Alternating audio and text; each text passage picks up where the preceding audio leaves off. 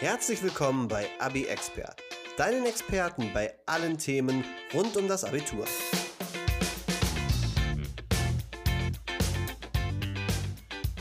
Heute setzen wir uns mit einem Thema auseinander, was eigentlich jeder mal irgendwann gehört hat oder ja, womit sich jeder auch irgendwann mal nach dem Abi beschäftigt. Und zwar geht es um Work and Travel. Mit dabei ist wieder Nele. Hallo. Hallo, schön, dass du da bist und uns wieder ja, unterstützt. Sehr gerne. Genau, also Work and Travel, was ist das überhaupt? Ja, also wie du schon gesagt hast, Work and Travel ist besonders bei jungen Menschen beliebt. Ich glaube, so gut wie jeder hat sich nach dem Abi da mal Gedanken drüber gemacht, das vielleicht zu machen. Ja. Und es geht eigentlich, wie der Name schon sagt, darum, dass man beim Reisen Geld verdient. Das heißt, man kann sozusagen das Reisen und das Geldverdienen vereinen. Es ist so, dass ähm, der Auslandsaufenthalt, den man dann macht, durch Gelegenheitsjobs vor Ort finanziert wird. Das heißt, du musst vorher nicht unbedingt das größte Budget haben. Natürlich, meiner Meinung nach, immer ein Backup, dass Mhm. wenn mal was passiert, dass man auf jeden Fall Geld hat. Aber eigentlich geht es halt grundsätzlich darum, dass du ähm, mit Gelegenheitsjobs vor Ort dann deine weitere Reise finanzieren kannst. Klar, die Flüge und so weiter müssen vorher gebucht werden, aber ähm, ja, das ist so eigentlich der Sinn dahinter. Okay, also quasi ein Auslandsaufenthalt, der während des Aufenthalts finanziert wird. Ja, genau. Okay, was sind die Voraussetzungen dafür? Die Voraussetzungen sind natürlich von Land zu Land ähm, anders. Es kommt halt auch darauf an, ob du deinen Aufenthalt komplett in einem Land verbringst oder ob du in verschiedene Länder reist.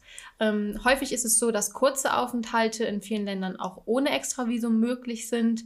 Was heißt kurz? Also ich glaube, in Australien ist es so, da kannst du vielleicht auch gleich nochmal was zu Mhm. sagen, du warst ja selber dort, Ja. dass ähm, ein Aufenthalt bis zu drei Monate ohne Visum möglich ist, richtig? Ja, das ist richtig. Genau, und ähm, für Aufenthalte bis zu zwölf Monaten wird in den meisten Fällen das sogenannte Working Holiday Visum benötigt. Das ist in den Ländern möglich, mit denen Deutschland ein Working Holiday Programm vereinbart hat. Dazu zählen zum Beispiel Australien, Neuseeland, Chile, Argentinien, Japan, Südkorea, Hongkong und Taiwan. Genau. Das sind natürlich jetzt nur Beispiele. Ja, also es ist möglich, für drei Monate ist es ein sogenanntes Touristenvisum, was ich hatte für Australien. Das bedeutet, man kann jetzt nicht unbedingt dort arbeiten. Man Mhm. findet natürlich irgendwelche Jobs unter der Hand, wo das sicher möglich ist. Ja, aber so offiziell Offiziell, sollte man sich das Genau, Working Holiday Visum holen. ja, für Work and Travel auf jeden Fall dieses Visum, was Mhm. über zwölf Monate geht. Ich meine auch, dass man das nochmal verlängern kann, wenn man zum Beispiel einmal das Land verlässt und dann wieder einreist. Das Mhm. machen relativ viele, die dann irgendwie zwischendurch mal nach Neuseeland oder Bali fliegen und dann nochmal zurück nach Australien kommen. Ja, okay. Aber zwölf Monate sind ja auch schon eine gute Zeit. Ähm, vielleicht hat man auch gar nicht viel länger Zeit. In den USA und Kanada ist das Ganze nochmal ein bisschen anders. Ähm, da gibt es zusätzlich spezielle Arbeitserlaubnisse, die nötig sind, um da was machen zu können. Und da ist dann häufig auch nur ein bestimmtes Kontingent verfügbar. Das heißt, sie haben halt ein Kontingent pro Jahr an Erlaubnissen, die sie rausgeben. Und ja, wenn das aufgebraucht ist, dann ist es halt einfach nicht mehr möglich, da zu arbeiten. In den EU-Ländern zum Beispiel benötigen EU-Bürger selber kein Visum. Das heißt, ähm, hier ist das eigentlich ziemlich einfach, Ja. also in der EU zu reisen und zu arbeiten. Der Sponsor der heutigen Folge ist Abi mit Y. Felix Geheimtipp: abi-reisen.de slash travel. Du bist noch auf der Suche nach einem passenden Flug für deinen Auslandsaufenthalt? Dann bist du bei Abi mit Y an der richtigen Adresse. Egal wie viele Länder du auf deiner Reise besuchen möchtest und wie lange du dort verweilen willst, Abi findet sehr wahrscheinlich die günstigste Verbindung. Klicke jetzt auf abi-reisen.de slash travel und los geht's. Und nicht vergessen, Abi mit Y. Gut, diese Voraussetzung kann eigentlich jeder erfüllen. Alles, was Ja. man braucht, ist ein Visum und das ja, ist halt einfach ein bisschen Arbeitsaufwand und Organisation. Mhm. Wie sieht's denn sonst mit den Vorbereitungen aus? Ja, also das Ganze sollte natürlich rechtzeitig organisiert werden, weil zum Beispiel, wenn man ein Visum beantragen muss, dann kann das auch teilweise ein paar Monate dauern, bis man das bekommt. Mhm. Also ich glaube, man kann sich auch meist darüber informieren und sieht dann auch schon ein, wie lange so ein Antrag dauert. Aber man sollte sich, wie gesagt, auf jeden Fall rechtzeitig drum kümmern. Vor allem auch, wenn diese Visa, die verteilt werden, nur begrenzt verfügbar sind. Und wenn man weiß, man möchte das machen, sollte man auf jeden Fall direkt anfangen zu planen. ja. Dann gibt es natürlich verschiedene Versicherungen, die benötigt werden. Also sei es eine Krankenversicherung, Reiserücktrittsversicherung und so weiter, ähm, dass man da auf jeden Fall auch im Ausland abgesichert ist. Und natürlich sollten auch notwendige Informationen zum jeweiligen Land einfach ja, für einen selber zusammengetragen werden. Also brauche ich zum Beispiel bestimmte Impfungen, um einreisen zu dürfen. Wie ist das Zahlungsmittel vor Ort? Also muss ich Geld tauschen oder zum Beispiel, wenn man jetzt in der EU reist, ist ja häufig auch der Euro. Also muss ich mich darum kümmern. Dann gibt es bestimmte Reisehinweise für das jeweilige Land, in das ich reisen will oder in die jeweiligen Länder. Ja. Und äh, was man auch immer richtig gut machen kann, ist Erfahrungsberichte zu lesen. Also zum Work and Travel gibt es auf jeden Fall einiges im Internet zu finden. Da kann man sich auf jeden Fall für das jeweilige Land schon einige Infos sammeln, vielleicht auch einfach coole Orte, die man besuchen kann, ähm, weil wenn man in so ein Land reist und nicht vielleicht mit einem Local, also mit jemandem, der von dort kommt, unterwegs ist, ist es häufig schwierig, die coolen Spots zu finden. Und ich glaube, so Erfahrungsberichte helfen da auf jeden Fall schon sehr gut weiter. Genau, dann sollte man ein Startkapital und finanzielle Rücklagen einplanen. Mhm. Also das habe ich ja schon gesagt eigentlich finanziert sich das Ganze ja durch das Arbeiten dort, aber man braucht halt irgendwie auch zum Start ein bisschen Geld und man sollte auf jeden Fall was haben, falls mal was passieren sollte, man früher einen Flug zurückhaben muss oder wie auch immer, dass man da auf jeden ja. Fall auf etwas zurückgreifen kann. Ich denke auch. Also man sollte immer so viel Geld auf dem Konto haben, dass man zur Not irgendwie nach Deutschland zurückkommt. Genau, auf jeden Fall. Startkapital auch einfach für die Kosten für das Visum für die Versicherung, Reisekosten, also den Hin- und Rückflug oder ja, wenn man auch zum Beispiel am ersten Tag erstmal an einen bestimmten Ort hinkommen muss, dass man das auch ähm, bezahlen kann. Kosten für die ersten Unterkünfte und halt den Unterhalt, also einfach auch Essen und Trinken das alles fällt bereits vor dem ersten Job an. Das ja. heißt, das Geld sollte man auf jeden Fall haben und auch eine Rücklage für den Fall, dass man eine Zeit lang keinen passenden Job findet vor Ort. Mhm, das Problem kann nämlich auf jeden Fall aufkommen, aber da können wir später nochmal drüber sprechen. Genau, eine Sache, die mir gerade noch einfällt, in manchen Ländern ist es so, dass man vor der Einreise schon ja, vorlegen muss, dass man schon einen Rückflug gebucht hat. Das heißt, ähm, man kann natürlich häufig auch den Rückflug erst buchen, wenn man vor Ort ist, weil man vielleicht noch nicht sich ganz sicher ist, wann man wieder zurückfliegen möchte, wie lange man bleiben möchte. Man kann auch Flüge buchen, die man ähm, flexibel, also man bucht den Flug schon, aber kann den, das Rückflugdatum flexibel legen. Das ist auch möglich. Ja. Aber manche Länder verlangen das halt einfach, dass man vor ähm, Reiseantritt vor Eintritt in das Land sozusagen schon einen Rückflug vorzeigen kann. Ja, da gibt es auf jeden Fall ein paar Punkte zu beachten. Wir haben eben schon kurz drüber gesprochen, wenn man keinen Job bekommt und sowas. Was gibt es überhaupt für Möglichkeiten dann vor Ort? Was kann man arbeiten? Ja, da gibt es vielseitige Möglichkeiten. Also die gängigen Sachen sind einfach Aushilfsjobs, zum Beispiel in der Gastronomie, also dass man kellnert oder vielleicht hinter der Bar steht oder wie auch immer. Dann im Tourismus und der Hotellerie, also da gibt es auch einige Möglichkeiten, zum Beispiel in der Animation, aber auch einfach so administrative Arbeiten oder zum Beispiel, ähm, ja, dass man einfach die Zimmer in Hotels macht oder wie mhm. auch immer. Und was auch sehr beliebt ist, ist der Farmstay. Also da ist es so, dass es eine Vergütung mit Unterkunft und Verpflegung gibt. Das heißt einfach, dass du zum Beispiel auf einer Farm bist, dich da um ja, die Farm kümmerst, um die Tiere, wie auch immer. Und dafür kriegst du ein kleines bisschen Geld, aber der Großteil ist halt einfach, dass du da unterkommen kannst. Genau. Und ja, auch Verpflegung bekommst. Jetzt ist es zum Beispiel so, dass in vielen Ländern halt viele Menschen unterwegs sind, die gerade Work and Travel machen. Ja. Sodass die Jobs teilweise relativ schnell vergriffen sind. Mhm. Was ich schon gehört habe, was jetzt zum Beispiel in den beliebten Ländern wie Australien, Neuseeland auch schon mal zu Problemen geführt hat, weil es einfach keine Jobs mehr gibt. Das kann ich mir auch sehr gut vorstellen. Ich selber habe es nicht gemacht, aber das habe ich auch schon häufig gehört. Deswegen, wie gesagt, auf jeden Fall frühzeitig drum kümmern und vielleicht auch schauen, in welchem Zeitraum man fährt. Genau, und einen Puffer dabei haben, dass wenn man jetzt dahin kommt und man ist sofort auf einen Job angewiesen, man muss damit rechnen, dass man vielleicht auch erstmal zwei bis vier Wochen suchen muss, bis ja. man was Passendes gefunden hat. Genau, und vielleicht dafür auch woanders hinreisen musst, also nicht an dem Ort, an dem du angekommen bist, sondern ja. vielleicht weiter ins Land fahren musst oder ähnliches. Und dafür sollte auf jeden Fall der Puffer da sein. Dann gibt es auch noch Vermittlungsagenturen, das wäre dann eine zusätzliche Absicherung.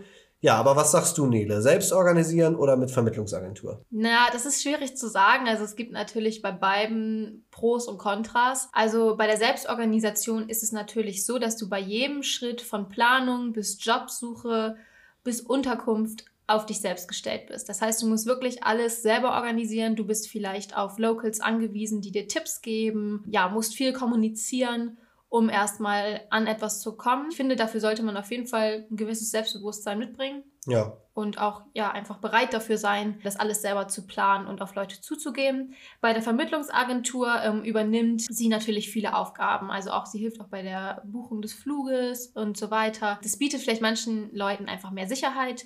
Ja. ja, irgendwie einen Rückhalt, dass jemand da ist, wenn es mal Fragen gibt oder so. Ja, einfach vielleicht mal was nicht klappt. Bei der Agentur ist es natürlich dann aber so, dass es ein paar extra Kosten gibt, die man vielleicht sonst nicht hätte, wenn man es selber organisiert. Aber da kann man sich natürlich dann im Voraus darüber informieren, wie viel müsste ich zahlen für die Agentur und dann kann man sich ja immer noch entscheiden, welchen Weg man geht. In den meisten Ländern ist es so, dass die Eigenorganisation ohne Probleme möglich ist. Vor allem, wenn man in so Länder geht wie zum Beispiel Australien, wo das Ganze schon ziemlich gängig ist, dass Leute dorthin fliegen, um Work and Travel zu machen. Ja, vor allem auch größtenteils selbst organisiert. Genau.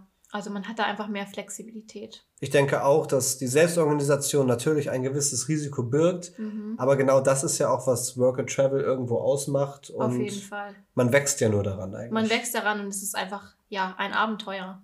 Aber wie war das denn bei dir? Bist du für Work and Travel nach Australien gegangen oder warst du einfach nur am Reisen? Genau, also bei mir war es eher so, dass ich meine Ausbildung beendet hatte nach dem Abitur und dann gerne ein bisschen reisen wollte. Also ich habe mir quasi das Geld, was ich dafür brauche, in Deutschland verdient Mhm. und ähm, habe dann quasi nur das Travel gemacht im Ausland. Das Work hast du vorher schon gemacht. Das Work hatte ich vorher erledigt, genau, und habe dann da einen Kumpel, der länger da war, besucht und bin dann über, glaube ich, zwei Monate durch Australien ah, gereist. okay. Und was sagst du im Nachhinein? Gute Erfahrung? Ja, auf jeden Fall. Das war eine, eine sehr coole Erfahrung. Es ist wirklich einfach, da durchs, durchs Land zu reisen, Okay. Camping und sowas. Man lernt viele Leute kennen und ja, ich habe auf jeden Fall auch Leute kennengelernt, viele, die Work and Travel gemacht haben. Auch tolle Erfahrungen, auf einer Farm zu arbeiten. Aber die sagen halt auch teilweise, reist du ein, zwei Monate durch das Land und merkst, oh, jetzt wird mein Geld langsam knapp, aber es dauert halt einfach, bis du wieder was findest. Ja, das glaube ich. Aber ähm, du bist dort auf einmal nie alleine. Das heißt, du findest Genau. immer irgendwen.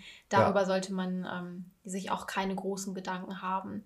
Also man kann das Ganze auch easy selber angehen und findet dort immer Leute. ja das auf jeden Fall. Der Sponsor der heutigen Folge ist Abi mit Y. Felix Geheimtipp: abi-reisen.de slash travel. Du bist noch auf der Suche nach einem passenden Flug für deinen Auslandsaufenthalt? Dann bist du bei Abi mit Y an der richtigen Adresse. Egal wie viele Länder du auf deiner Reise besuchen möchtest und wie lange du dort verweilen willst, Abi findet sehr wahrscheinlich die günstigste Verbindung.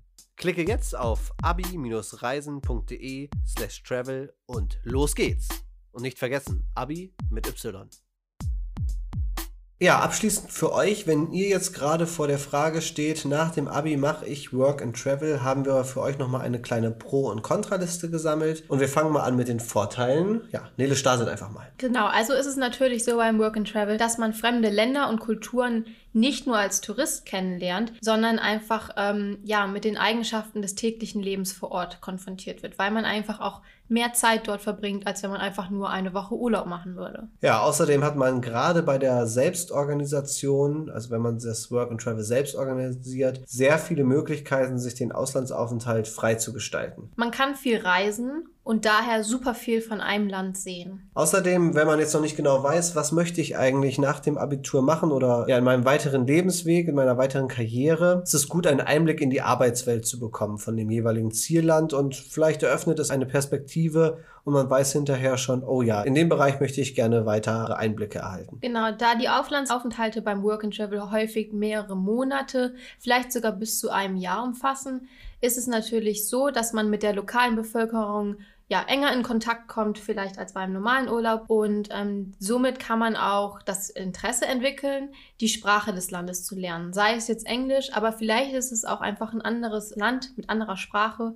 Und man kann auf jeden Fall ja, mehr in die Sprache eintauchen. Dann, na klar, ein ganz wichtiger Punkt. Man lernt viele Leute kennen bei dieser Reiseform. Ja, Leute, mit denen man noch lange Kontakt haben wird, aus unterschiedlichsten Ländern, mit unterschiedlichsten Nationalitäten. Das ist auch ein klarer Punkt, an den ich mich immer noch gerne zurückerinnere und mit teilweise Leuten immer noch in Kontakt stehe. Ja, und dann der für mich eigentlich mit der wichtigste Punkt ist die persönliche Weiterentwicklung. Also durch die ganzen Erfahrungen, die man dort macht, entwickelt man sich super stark weiter. Man wird flexibel, weil man einfach auch vielleicht häufig seine Pläne ändern muss. Man hat eine starke interkulturelle Kompetenz, weil man natürlich nicht nur mit der Kultur des eigenen Landes konfrontiert wird, sondern auch super viele andere Kulturen kennenlernen kann. Und ähm, ja, man hat eine hohe Toleranz gegenüber anderen Menschen vielleicht auch. Mhm die einfach gefördert wird. Das sind mal so die Vorteile, die wir jetzt für euch gefunden haben. Ich gehe mal jetzt mal über in die Nachteile. Ein großer Nachteil ist auf jeden Fall, dass das Work and Holiday Visum auf ein Alter begrenzt ist und zwar geht das von 18 bis 30 beziehungsweise 35 Jahre. Genau, dann ist es so, dass dieser langfristige Auslandsaufenthalt, also wie gesagt von mehreren Monaten bis zu einem Jahr, relativ kostspielig sein kann. Außerdem ist es so, dass, ja, wenn man jetzt wirklich sehr lange im Ausland ist, dass man dann ein bisschen mit dem Studium oder der Ausbildung hinterherhinken kann. Aber aus meiner Sicht, da man schon relativ früh Abi machen kann, ist das eher ein kleiner Nachteil. Der Organisationsaufwand eines Work-and-Travel-Aufenthalts kann sehr hoch sein selbst wenn man mit einer Organisation reist. Also wie wir schon erwähnt haben, ist es so, dass man sich häufig um den nächsten Job kümmern muss, um die nächste Unterkunft, wo fahre ich als nächstes hin, was esse ich als nächstes. Und äh, wenn man nicht selber mit einem Camper zum Beispiel dort unterwegs ist, dann muss man sich natürlich auch um den Transport kümmern. Also wie komme ich an den nächsten Ort, äh, fliege ich, fahre ich, tramp ich, was auch immer. Da ist es natürlich so, dass man häufig viel organisieren muss. Genau, und das ist auch der nächste Punkt. Genau diese Organisation erfordert ein hohes Maß an Eigenständigkeit und Durchhaltevermögen. Man findet nicht immer sofort einen Job, nicht immer sofort eine Wohnung. Man ist manchmal auf sich alleine gestellt und denkt vielleicht auch, okay, krass, jetzt komme ich hier gar nicht mehr weiter. Und ja, in solchen Situationen muss man dann Ruhe bewahren und auf sich selbst vertrauen und eben ein bisschen Selbstbewusstsein mitbringen. Ja, und auf diesem Punkt aufzubauen, ist es natürlich auch so, dass man an, mit einem großen Maß an Unsicherheit leben können muss. Also häufig ist es so, dass man nicht weiß, wo bin ich in zwei Wochen. Man kann selten sehr weit in die Zukunft planen, sondern immer nur wenige Tage oder vielleicht auch Wochen. Und deswegen sollte man mit sowas auf jeden Fall klarkommen können. Natürlich lässt sich jetzt zu den Nachteilen auch sagen, dass viele Nachteile vielleicht gar nicht unbedingt große Nachteile sind, die einen davon abhalten sollten, sondern es ist einfach so, dass das Dinge sind, denen man sich bewusst sein sollte und ja schauen sollte, komme ich damit klar. Ja, was würdest du denn sagen? Bist du dafür? Bist du dagegen nach dem Abitur? Also, ich würde auf jeden Fall sagen, ein Auslandsaufenthalt nach dem Abitur macht definitiv Sinn ob es jetzt Work and Travel ist oder einfach nur das Traveln wie bei dir. Ja. Aber man kann da super stark sein Selbstbewusstsein ähm, stärken, ausweiten, wie auch immer. Man lernt die Sprache. Also ich glaube, häufig geht das Ganze einfach in englischsprachige Länder und ähm, das hilft einem für den späteren Lebensweg auf jeden Fall sehr stark und ähm, ich bin definitiv dafür. Also ich finde das auch auf jeden Fall einen guten Weg. Es gibt tatsächlich so eine Zeit, wo dann jeder irgendwie das mal nach dem Abi macht und es fast so ein bisschen zur Pflicht wird, dass mhm. man das irgendwie gemacht haben muss. Das wiederum finde ich dann nicht so gut. Ich denke, das hängt auch viel von der Person ab. Ähm, ja, nicht jeder Fall. ist der Typ dafür da so alleine und auf sich alleine gestellt ähm, ins Ausland zu gehen und dann Nein. irgendwie Geld verdienen zu müssen. Man kann aber auch dazu sagen, man kann das Ganze auch zu zweit machen, vielleicht mit der besten Freundin. Da ja. sollte man sich aber bewusst sein, dass man lange Zeit auf einem engen Raum, ähm, vielleicht mal, wenn man zum Beispiel mit einem Camper unterwegs ist, verbringt. Also ich weiß von vielen Freunden, dass sie einfach die Angst hatten, dass man sich dann vielleicht streitet dort oder halt auch zerstreitet, also dass man wirklich danach echt Probleme miteinander hat. Das muss man dann abwägen. Ich kann auf jeden Fall sagen, ich habe das Ganze nach dem Abi nicht gemacht und im Nachhinein finde ich es echt ein bisschen schade, und werde es jetzt auf jeden Fall nach meinem Studium machen. Genau. Das ist halt auch die Möglichkeit. Es gibt immer noch andere Alternativen. Es ja. gibt ein Auslandssemester. Man hat auch nach dem Studium noch mal Zeit, wo man so ein Gap hier einschieben kann. Genau. Und man sieht ja auch, du hast es ja sogar nach der Ausbildung gemacht. Das heißt, ja. macht euch da keinen Stress, wenn es einfach nach dem Abi noch nicht passt, wenn ihr euch noch nicht bereit fühlt. Der Zeitpunkt kommt sicherlich noch. Ja, ich denke, das war es soweit erstmal zu dem Thema. Wenn ihr noch irgendwelche Fragen oder Anliegen habt, dann schreibt uns gerne über podcast at abi-expert.de. Und damit Tschüss und auf Wiedersehen. Kommt gut durchs Abitur. Wenn dir diese Folge gefallen hat, teile sie gerne mit deinen Mitschülerinnen und Mitschülern. Gib uns auch gerne eine Bewertung auf iTunes oder der Podcast-App deiner Wahl. Das motiviert uns, weiterzumachen. Dieser Podcast wurde produziert von Y Medien.